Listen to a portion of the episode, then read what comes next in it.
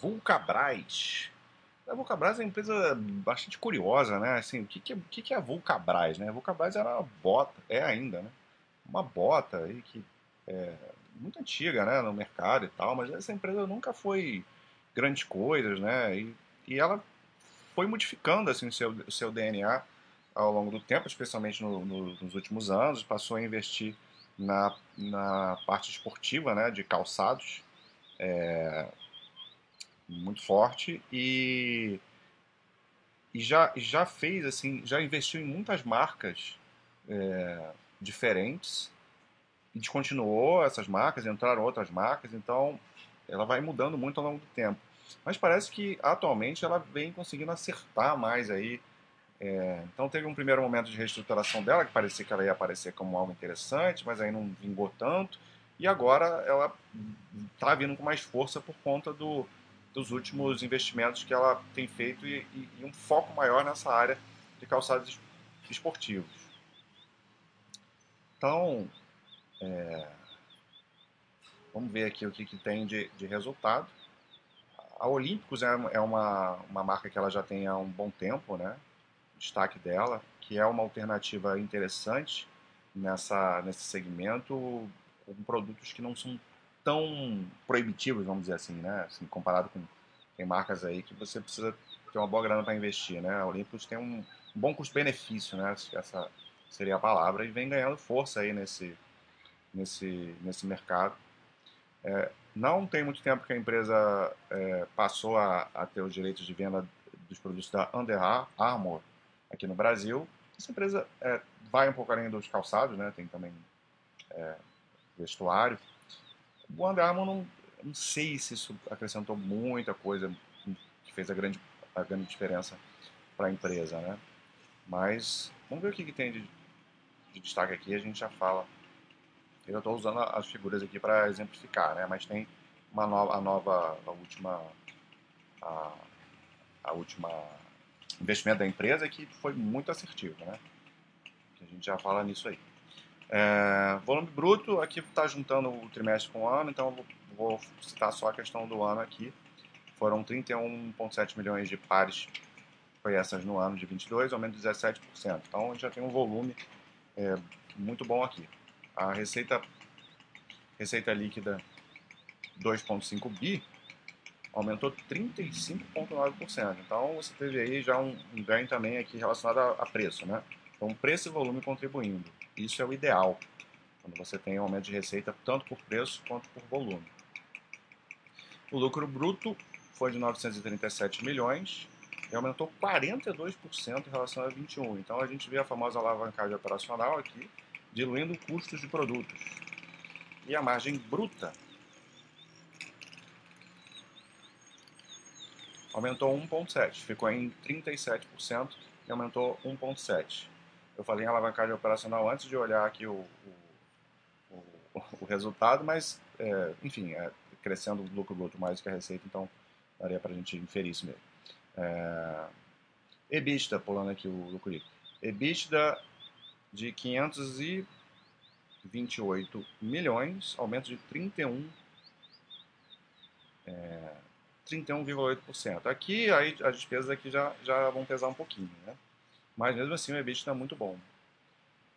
A margem ficou em 20,7%, mas aqui a gente, a, a, gente não tem aqui um, um comparativo, né? Só tem o do trimestre. No trimestre,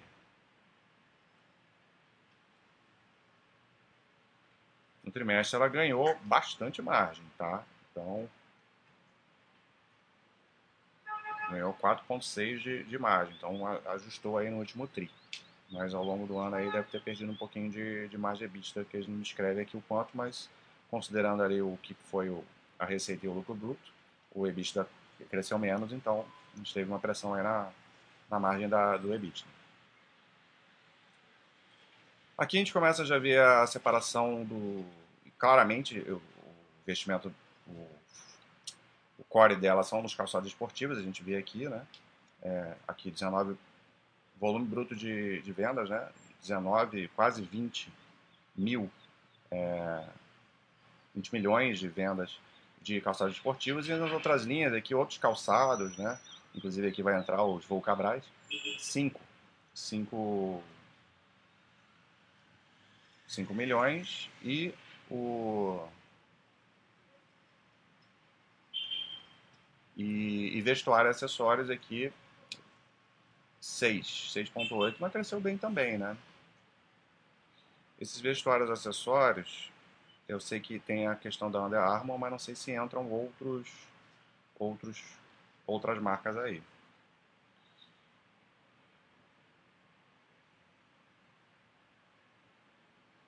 Aqui a separação da receita por categoria, né? mais uma vez, o grande destaque, é, 2,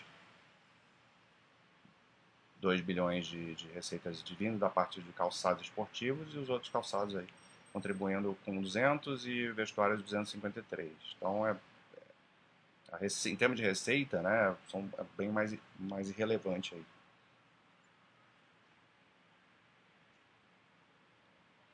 Tem uma participação de mercado externo pequena, apesar de que é, é, deixa eu ver se aumentou. 9% contra 7%. Aumentou, né? Para 9% era 7,4%. O mercado externo ganhando um pouquinho mais de força, mas ainda é um pouco, é bem é, irrisório, né? Não tanto irrisório, né? Chegando a 10%, mas Vamos ver a parte aqui da penetração do e-commerce, isso é uma coisa importante, mas uh, a empresa também não tem assim uma, participação pequena, né? vai, vai aumentando, crescendo bem, mas é, 5,4% no ano, terminou o trimestre em 6,4%. Mas vai ficar interessante depois de 10. 15 aí é o, seria o ideal já ter de, de penetração. É, a gente vê que a Arezo tem isso aqui muito mais bem definido e a Grendene muito lá atrás de todo mundo. Né? Foi a última a se importar com isso e isso, o vídeo não é da Grendene, mas vamos lá. Ah,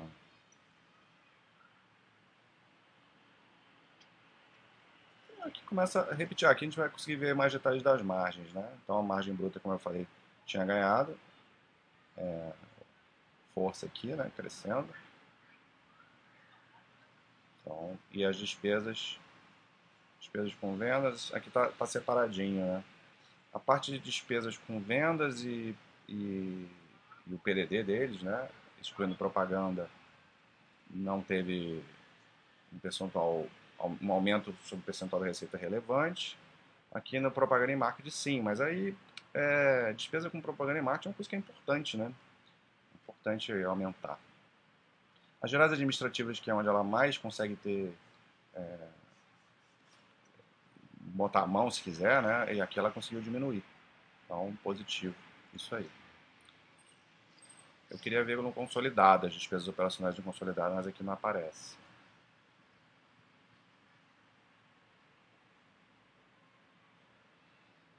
Resultado financeiro foi positivo aqui.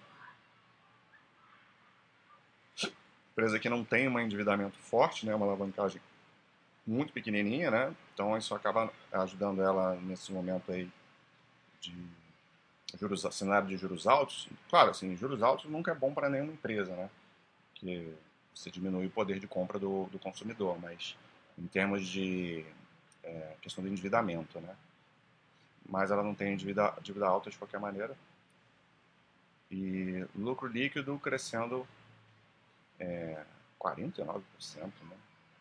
Então o resultado financeiro acabou contribuindo bastante aqui aí, com o aumento do, da, dos juros relacionados às receitas né, da, das aplicações do caixa. E aí ganho de margem líquida. Aqui a gente vê aquela do EBITDA, tá? que eu queria, tá, fiquei devendo. 21,4 caiu para 20,7. Então aquelas despesas de marketing que deram uma pesada, mas são despesas que são interessantes de você dar uma aumentada, né? Quando você está vislumbrando aí um, um, crescimento.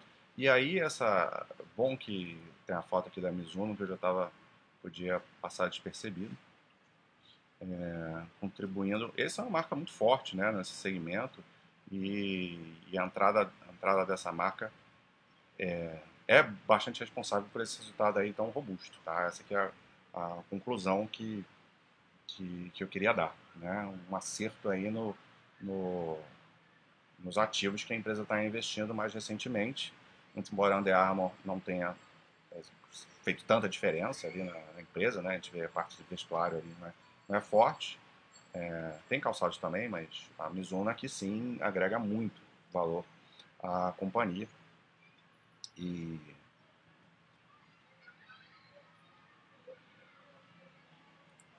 E isso tem trazido esse, esse resultado muito bom aí para a empresa. Capex. Capex aí de 160 milhões, não é, não é muita coisa, né? Aumentou 19%. Vamos ver o fluxo de caixa aqui. Ah, ver onde se tem a geração de caixa em si. EBITDA não tem, né?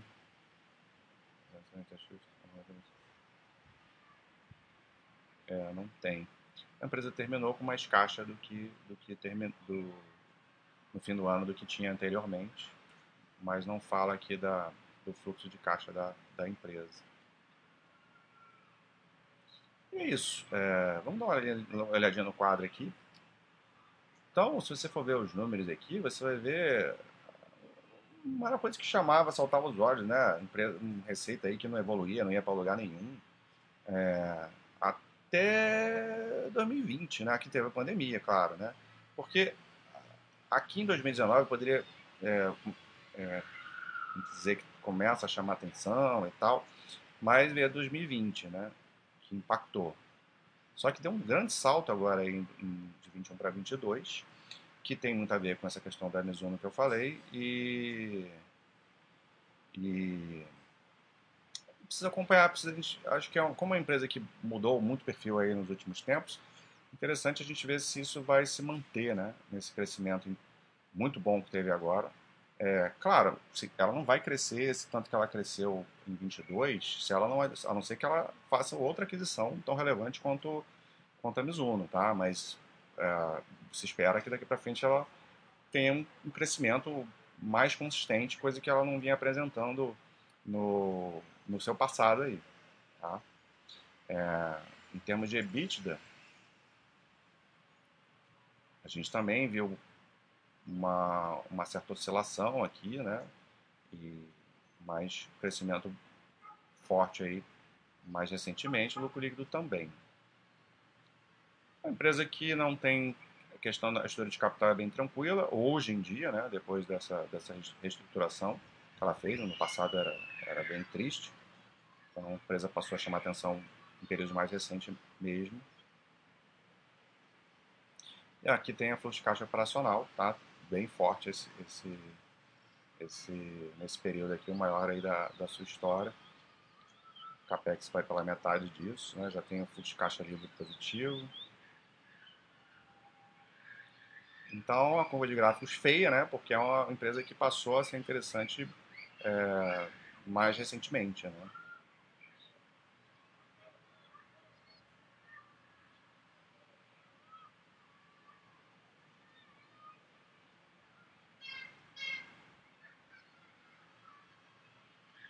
Então, é um pouco até difícil a gente fazer uma análise de longo prazo dessa empresa, porque é outra empresa agora, vamos dizer assim. Está começando, tem todo o seu know-how, é óbvio, óbvio mas está começando um negócio mais sólido, ao meu ver, né?